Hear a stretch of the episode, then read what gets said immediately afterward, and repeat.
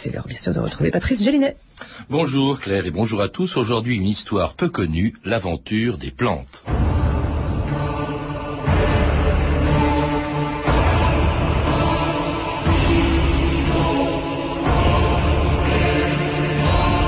Pense à celui qui a planté l'arbre dont tu manges les fruits. Proverbe vietnamien.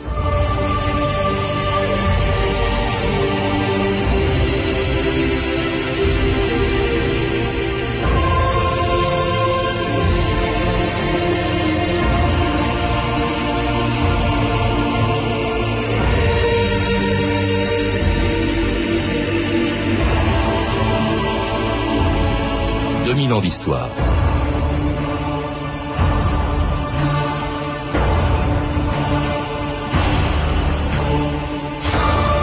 Quand on mange une tomate ou des épinards, quand on boit du chocolat ou du café, quand on plante un dahlia ou un eucalyptus, on oublie souvent qu'il n'y a pas si longtemps, ces légumes, ces fruits, ces fleurs ou ces arbres étaient inconnus en Europe et on ignore aussi d'où et comment ils y sont arrivés. On oublie même jusqu'au nom de ces navigateurs, de ces commerçants et de ces botanistes qui, il y a des siècles, partaient à l'autre bout du monde pour y trouver de l'or et qui en revenaient avec des plantes dont personne encore n'avait entendu parler. Permettez à votre palais de goûter toute la saveur du tabac. Goûtez.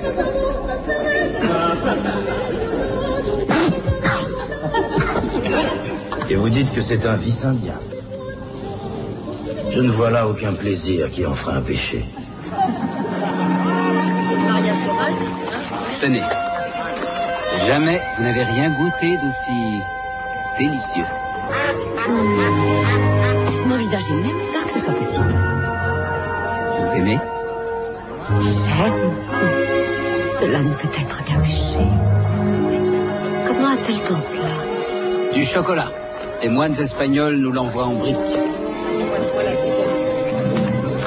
Euh, Yves Marie-Alain, bonjour. Bonjour. C'était les premiers consommateurs européens de tabac et de chocolat découverts en Amérique par les conquistadors. Quelques-unes de ces plantes dont vous parlez dans un beau livre. Alors, la plupart des livres sur les plantes sont le plus souvent des livres de recettes ou de jardinage. C'est pas du tout le cas du vôtre. Hein. Il s'appelle D'où viennent les plantes? Alors, il s'agit pour, dans votre livre, de savoir justement quelles en sont les origines, comment elles ont fait pour arriver euh, sur nos tables ou, dans nos jardins. Bref, une très longue histoire. D'ailleurs, antérieure même à celle des hommes. Les plantes sont apparues bien avant nous, euh, Yves-Marie Alain.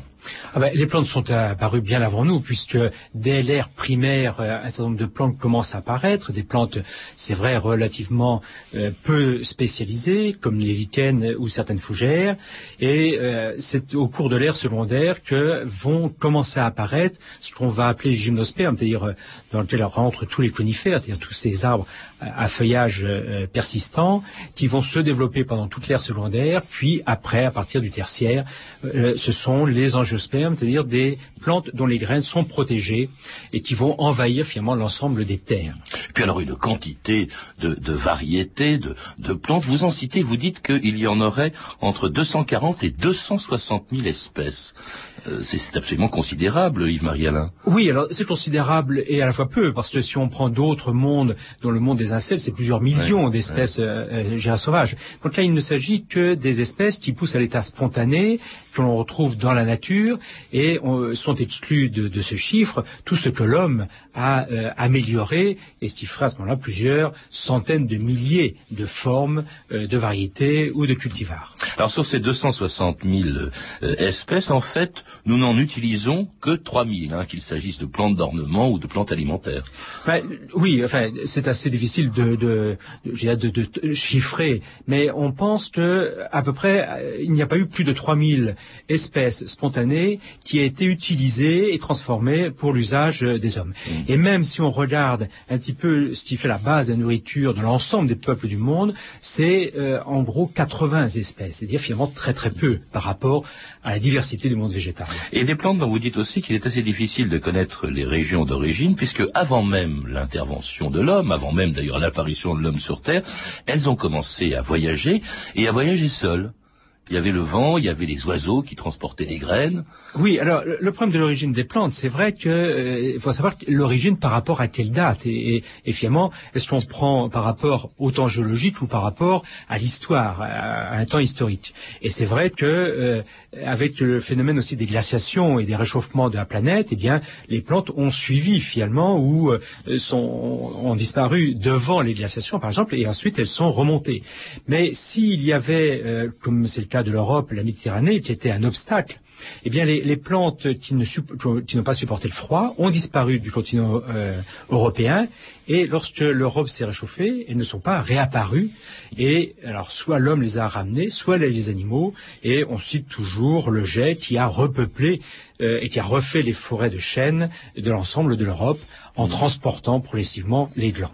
Oui, enfin, on cite toujours, moi très franchement, j'ignorais que c'est au jet qu'on doit les forêts de chêne européennes, au, colibri aussi, le transport du, du mimosa, il y avait le casse-noix moucheté aussi. Oui, pour euh, certains pins. Pour les pins. Oui. Il y, a, il y, a, des plantes qui sont en quelque sorte inféodées à un certain nombre d'animaux et qui permettent leur dispersion euh, et donc la reconquête de territoire. Alors, des, un voyage qui s'arrête pour ces plantes, Yves-Marie Alain, vous, vous, venez de le dire, euh, lorsque euh, il y avait un obstacle infranchissable, qu'il s'agisse d'un désert, qu'il s'agisse d'un océan, si bien que pendant des siècles on ignorait sur un continent ce qui poussait sur l'autre, jusqu'à ce que des commerçants, des caravaniers ou des navigateurs aillent chercher très loin des plantes inconnues chez eux, comme ces voyageurs arabes qui furent les premiers à aller chercher les épices en Asie, un reportage de Nicole Lisbernheim au Sri Lanka.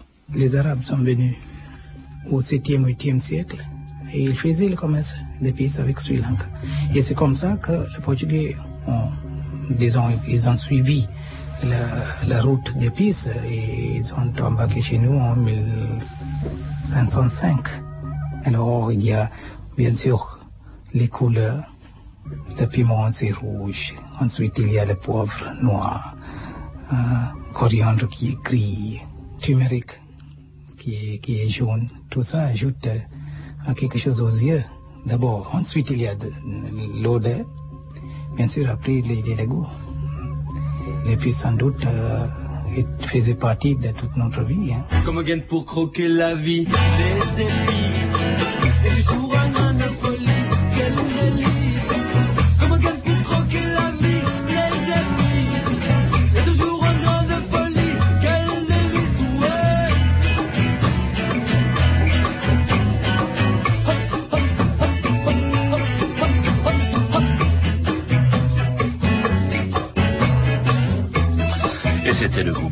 chantant les épices. Lors de tous les voyages des plantes dont vous parlez, Yves-Marie Alain, dans votre livre, celui, ce, le voyage des épices, c'est peut-être un des plus fascinants et des plus anciens parce que dès l'Antiquité, vous dites qu'au premier siècle, par exemple, à Rome, on mangeait du poivre, on utilisait du poivre ou du gingembre venu d'Asie. D'ailleurs, les Romains savaient pas très bien d'où il venait, mais euh, elle voyageait. Alors là, il ne s'agit pas de la plante elle-même, mais il s'agit évidemment de son fruit oui, là il s'agit pour la plupart des épices originaires d'Asie. Mmh. Euh, donc très tôt, euh, donc dès l'Antiquité, finalement, elles vont être utilisées. Mais c'est vrai qu'on en aura toujours que la partie qui euh, donne le goût. On ne connaît pas du tout la plante et même personne n'essaiera de, de, de, chercher d'où vient réellement la plante. Mais comment venait-elle Alors, elle venait, pas, elle venait pas des systèmes, euh, je dirais, de caravanes. Euh, alors, soit les Arabes, soit euh, d'autres, en passant par euh, l'Asie centrale, qui transportaient. Et comme chaque, à chaque ville et à chaque passage, je dirais, de, de témoins, on, prélevait des taxes. Je dirais, c'est de cette manière-là qu'un certain nombre de pays s'enrichissaient. Et ça fait une partie de la fortune de Venise, mmh. qui, à un moment donné, avait le monopole de l'ensemble du commerce sur le Moyen-Orient à partir de produits venant de l'extrême-orient. Et des produits qui valaient une fortune, parce que euh, j'ai appris par exemple que dans le voyage de Magellan, euh, Magellan, euh, il n'y a plus qu'un bateau dans toute la, dans toute l'escadre de Magellan qui est arrivé en Europe et tout le monde est mort. Enfin, il restait plus qu'un seul bateau. Sa seule cargaison de clous de girofle a suffi pour payer finalement cette extraordinaire aventure? Ben, oui, parce que finalement la rareté des choses En plus, il faut quand même bien voir que euh, le piment, par exemple, qui est originaire d'Amérique, n'existait pas non plus. Donc on avait une alimentation relativement fade, et donc il y avait une nécessité de trouver tous ces produits. Et ces produits étaient rares, donc chers, et donc euh, valaient une fortune et permettaient de gagner de très grosses sommes si on arrivait à débarquer les cargaisons. Et puis surtout ceux qui ceux qui en avaient le monopole. Alors là, le monopole euh, de la culture, euh, par exemple, ce sont les Hollandais en, en Indonésie, dans les Indes néerlandaises, faisaient en sorte que l'on n'exporte que le fruit et, gardait précieusement les plants de poivre euh, ou de girofle qu'ils pouvaient avoir en Indonésie. Il fallait faire attention, on ne pouvait pas transporter les plants. Il y a un Français quand même qui a réussi à le faire euh, pour ce qui concerne certaines épices, c'est pour les transporter et les transplanter à la Réunion, je crois. Oui, alors euh, pour ce qui est du poivre, pour revenir au poivre, les, les Portugais, lorsqu'ils vont arriver en Indonésie euh, dès, le, dès le début du XVIe siècle, vont bien voir qu'il s'agit là d'une denrée extrêmement rare, euh, et donc euh, pour euh, s'assurer euh, du monopole, ils vont prélever les plants de, poivre et les emmener au Brésil. Et c'est du Brésil que les Portugais vont faire une fortune et vont commencer à amener ces plantes. Par contre, lorsque les Hollandais vont prendre possession de l'ensemble de l'Indonésie, de la Malaisie, enfin des pays actuels qui portent ce nom, les Hollandais qui ne pouvaient pas maîtriser l'ensemble des îles vont faire arracher et brûler tous les pieds euh, d'un certain nombre d'épices de façon à ce qu'il ne reste plus des pieds productifs que sur certaines îles dont ils ont la maîtrise totale. Et ça ira beaucoup plus loin pour euh, garder les prix très hauts lorsqu'il y aura surproduction, eh bien, euh, à Batavia, les Hollandais mettront tout simplement le feu dans les stocks de façon à faire baisser euh, la disponibilité, donc euh, continuer à avoir des prix extrêmement élevés. Mais parce que c'était aussi cher que, que de l'or, et c'est d'ailleurs justement autant pour les épices que pour l'or que les Espagnols et les Portugais ont cherché justement à briser ces monopoles hollandais euh, ou, ou, vénitiens euh, en allant chercher d'autres routes vers les épices, c'est-à-dire vers les Indes, découvrant d'ailleurs un nouveau continent et dont ils ont ramené, là encore, des plantes totalement inconnues. Hein. C'était le maïs, le cacao, le, la tomate, le tabac. La pomme de terre. La pomme de terre. C'est finalement beaucoup de beaucoup de, de, de, de, ces aliments qui sont la base actuelle de notre alimentation. En effet, viennent de ce continent euh, découvert tardivement, donc euh, à la fin du euh, XVe siècle. Et qui ont beaucoup intrigué. Euh, avant même d'être consommés, on s'en méfie un petit peu. Alors, ce qu'on ignore aussi, c'est que le voyage des plantes ne s'est pas fait dans ce seul sens, c'est-à-dire d'est en ouest, de l'Amérique vers l'Europe. Il s'est fait dans les deux sens parce que les premiers colons en Amérique ont également importé sur le continent américain des plantes euh, dont ils avaient l'habitude en Europe. Oui, alors il est vrai que, mais ça c'est pas propre aux Européens.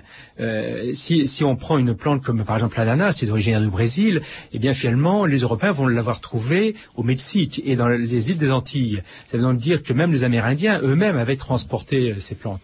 Si on prend l'arbre à pain dont on évoquera peut-être, eh bien l'arbre à pain est originaire d'Indonésie et ce sont les peuplades qui l'ont transporté à Tahiti où il sera euh, recherché.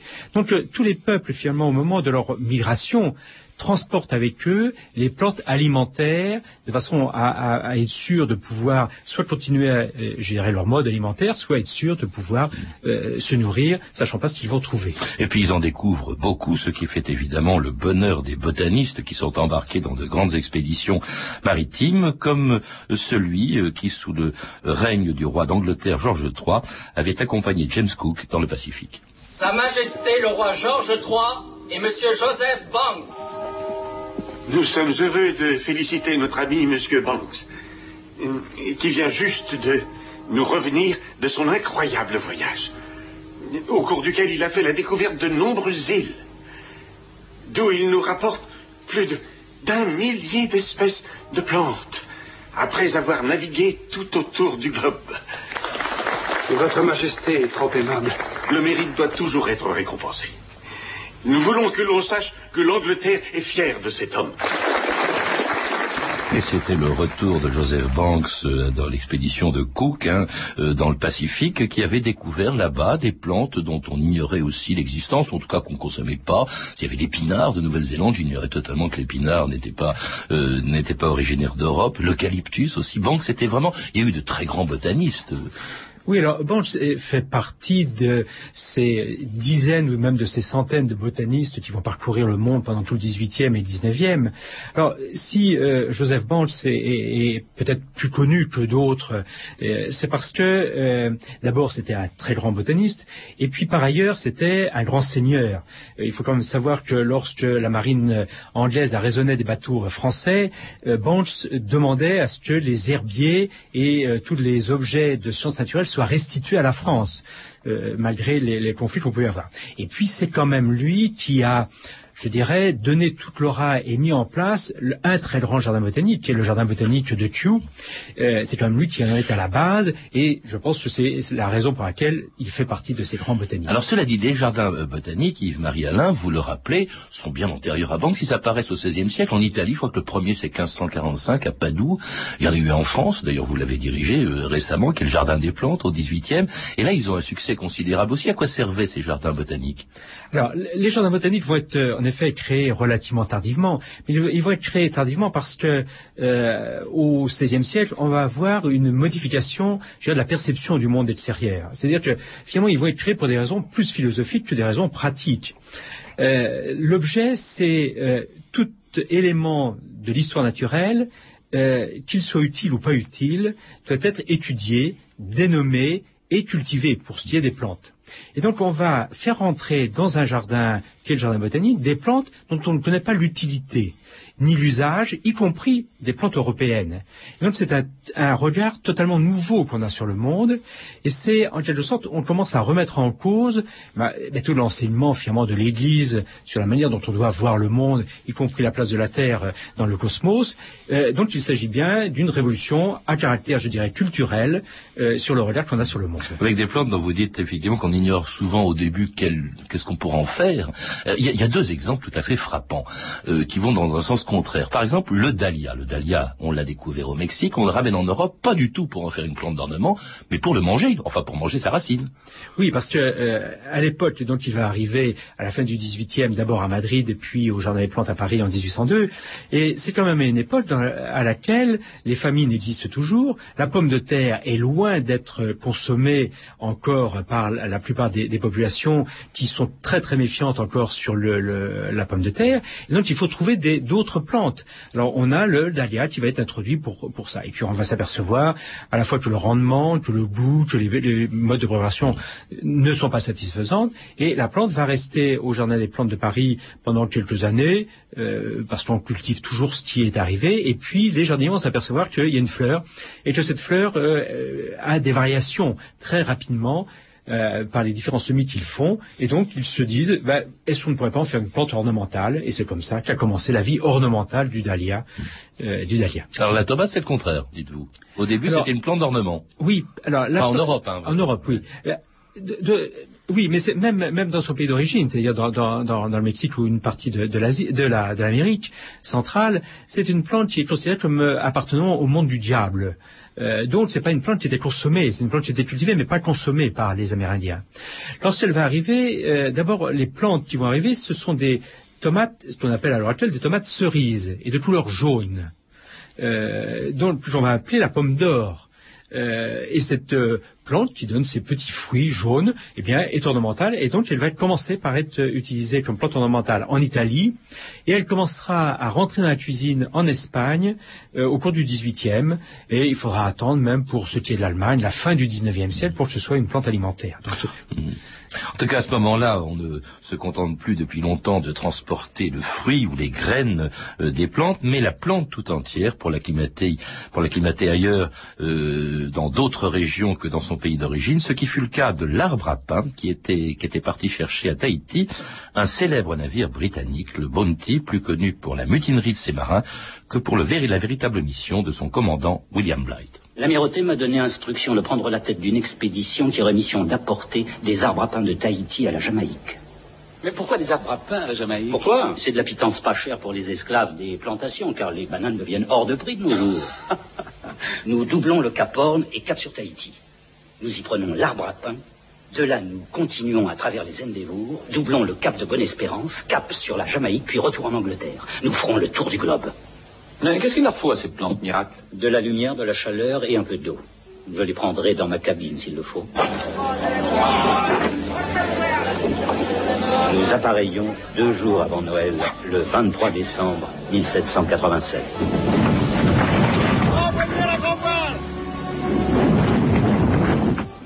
Sud-sud-ouest, voilà notre route. Sud-sud-ouest, à vos ordres.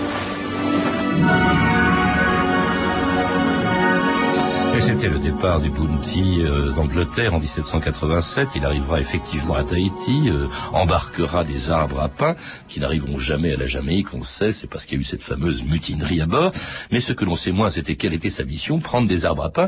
Et, aussi, on l'a entendu, la difficulté extraordinaire qu'il y avait à transporter des plantes. Oui, alors euh, la difficulté, alors le, le, le Bounty est quand même le seul navire dont les ponts avaient été transformés pour accueillir 1000 pots avec 1000 pieds d'arbres à pain. Donc euh, dès le départ, euh, dès le départ d'Angleterre, on avait transformé le navire pour pouvoir recevoir ces, ces 1000 pots. Alors lorsque le bateau est parti, ça s'est d'un passé- jardin flottant, d'ailleurs. Un jardin flottant, oui. Et lorsqu'ils sont arrivés à Haïti, à Tahiti, ils sont restés euh, plusieurs mois parce qu'il a fallu aller chercher les pieds d'arbres à pain, les mettre dans les pots, les construire une ombrière de façon à s'assurer que les pieds allaient bien reprendre. Et finalement, il n'y a que 800 pots qui ont été embarqués. C'est-à-dire qu'il y en a 200 qui étaient morts, donc il n'y en a que 800 qui ont été embarqués. Alors le, le grand problème du transport de ces plantes par mer, c'est que les voyages duraient plusieurs mois et que euh, les plantes allaient passer de climats différents qui n'étaient pas les leurs. Euh, par ailleurs, les bateaux étaient de petite dimension, les embruns euh, arrivaient extrêmement souvent, l'eau était extrêmement rationnée. On estime que euh, sur les navires euh, de la plupart des marines, c'était 3 litres d'eau par homme et par jour qui étaient embarqués. Les 3 litres d'eau, c'était pour se nourrir, pour faire la cuisine, pour se laver, même s'ils se lavaient pas beaucoup, euh, pour éventuellement donner à, boire aux animaux qui étaient embarqués, car s'il y avait quelquefois des chevaux euh, ou des bovins. Et donc tout ça faisait que les, les végétaux n'étaient pas les premières priorités. Vous citez d'ailleurs le cas du capitaine de Clieux qui a pu ainsi euh, transporter du café, je crois, à la Martinique. Et alors que le voyage durait beaucoup plus longtemps que prévu, tout le monde avait soif, on s'est rationné, et Clieux avait, qui avait réussi à sauver un seul plant de café sur je ne sais combien, le partageait avec euh, euh, ce plant de café, partageait sa ration d'eau avec le plant de café. C'est comme ça qu'il y a eu du café à la Martinique. C'est vraiment, effectivement, c'est assez difficile. Alors, cela dit, les moyens de transport, évidemment, ont beaucoup changé, euh, y compris par, par bateau. hein. Euh, Il y a le bateau frigorifique qui, plus tard, permettra de transporter des, des produits tropicaux euh, comme la banane. Euh, Il y a le transport par avion. Euh, tout ça fait que maintenant, on a un peu partout, dans, dans tous les pays du monde, euh, des euh, plantations de euh, produits de plantes exotiques ou tout simplement, sur tous les marchés, des produits exotiques. Oui, alors pour revenir au café, si l'anecdote de, du partage de la ration d'eau, c'est que la France ne possédait que trois pieds de café en tout et pour tout à l'époque. Donc le fait qu'il y en ait deux qui soient morts, qu'il ne reste plus qu'un, était euh, sur le plan politique et sur le plan commercial extrêmement important, puisque le but c'était de ne plus être soumis euh, à la mainmise finalement du commerce que, détenaient les Hollandais et que la France soit indépendante sur le plan commercial. Donc euh, de Clieux, s'il partage, c'est pas parce qu'il avait des raisons philosophiques, c'est que finalement il avait une conscience très très poussée finalement de la mission que lui avait confiée le roi en transportant ou en étant responsable des Ça permettait à la France d'être indépendante dans ce domaine. Mais d'ailleurs, on s'aperçoit en vous lisant aussi que la, la, la, la conquête d'empires coloniaux, euh, les, les, les- des, des guerres même parfois, se sont produites justement pour ces plantes. Elles se sont produites à la fois pour ces plantes, parce que euh, vous citiez tout à l'heure les Hollandais, qui avaient quand même toute la maîtrise de l'ensemble des mers de l'Orient, euh, juste à ce que les Anglais le prennent. Leur but, c'était d'éviter que les autres pays européens puissent transporter des plantes vivantes, de façon à ce que ces plantes ne puissent pas être installées dans d'autres pays, entre autres, que ce soit en Afrique ou en Amérique du Sud, où on a des climats un peu similaires. Alors il y y a des limites quand même à ces transports, à ces transplantations justement de, plantes, vous le rappelez. Cela dit, euh, quand même, on a pu les étendre très loin de leur aire d'origine grâce à des transformations génétiques. D'ailleurs, au fond, l'histoire des plantes, c'est aussi euh, le- ces transformations génétiques très critiquées aujourd'hui, mais qui permettent de cultiver du maïs, par exemple, très au nord et très loin au nord de, de son, de son lieu d'origine, qui était le Mexique. Oui, alors le, problème c'est que là on a des transformations sans, apport, je dirais, d'un génome qui vient d'ailleurs. C'est-à-dire, finalement, ce sont des hybridations euh, entre des espèces d'un même genre, euh, et on a des résultats qui permettent d'améliorer. Euh, si vous pensez aux organismes génétiquement modifiés, c'est parce qu'on apporte des éléments extérieurs qui n'existent pas finalement dans, le génome de la plante elle-même, qui créent polémique et, et discussion. Mais c'est vrai que l'amélioration, la transformation des plantes, la sélection est quelque chose qui existe sans doute depuis la nuit des temps, c'est-à-dire qui remonte il y a plusieurs euh, milliers d'années, où l'homme, s'il trouvait un grain de blé ou d'épeautre avec cinq grains au lieu de deux, eh il choisissait celui qui avait cinq grains parce que ça lui permettait d'avoir des rendements à terme qui étaient euh, supérieurs. Donc la sélection fait partie, en quelque sorte, de la culture de l'homme. Mmh. Eh ben, c'est bon, si bien qu'on trouve un peu de tout, je disais tout à l'heure, partout, sur tous les marchés, dans tous les jardins du monde, ou presque. Ça manque de charme, et puis ça nous fait perdre un peu, justement, cette histoire, l'origine des plantes, euh, Yves-Marie Alain. Ben, ça nous fait, ce qui nous fait perdre un peu l'origine des plantes, c'est euh, le fait que les marchés, euh, finalement, sont approvisionnés en tout temps, en toute saison, de tout. Euh, mais il faut quand même bien voir euh, que XVIIIe, au XIXe et une grande partie du XXe siècle, euh, en Europe, on a construit des serres pour aussi produire toute une série de plantes qu'on ne pouvait pas produire à l'extérieur. Donc cette espèce de, de volonté euh, de production en continu je dirais, date de plusieurs siècles. Merci en tout cas de nous avoir rappelé cette histoire euh, que l'on retrouve aussi, Yves-Marie-Alain, dans votre très beau livre, illustré magnifiquement euh, aux éditions Calman-Lévy, D'où viennent nos plantes? Vous êtes également l'auteur de Voyage et survie des plantes au temps de la voile, publié aux éditions Champflour. Vous avez pu entendre des extraits des films suivants, Capitaine James Cook, du réalisateur australien Lawrence Gordon Clark, 1492 de Christophe Colomb, de Ridley Scott, disponible en DVD chez Gaumont, à tout jamais la véritable histoire de Cendrillon, d'Andy Tennant, édité en DVD également, et le Bounty de Roger Donaldson avec Mel Gibson et Anthony Hopkins, disponible en DVD chez MGM. Toutes ces références sont disponibles au 3230, 34 centimes la minute ou sur franceinter.com. Demain et après-demain dans notre émission Les Maghrébins en France. C'était 2000 ans d'histoire avec aux manettes euh, Alain Stram et Jean-Philippe Jeanne et quatre belles plantes, Claire Destacant, Claire Tesser,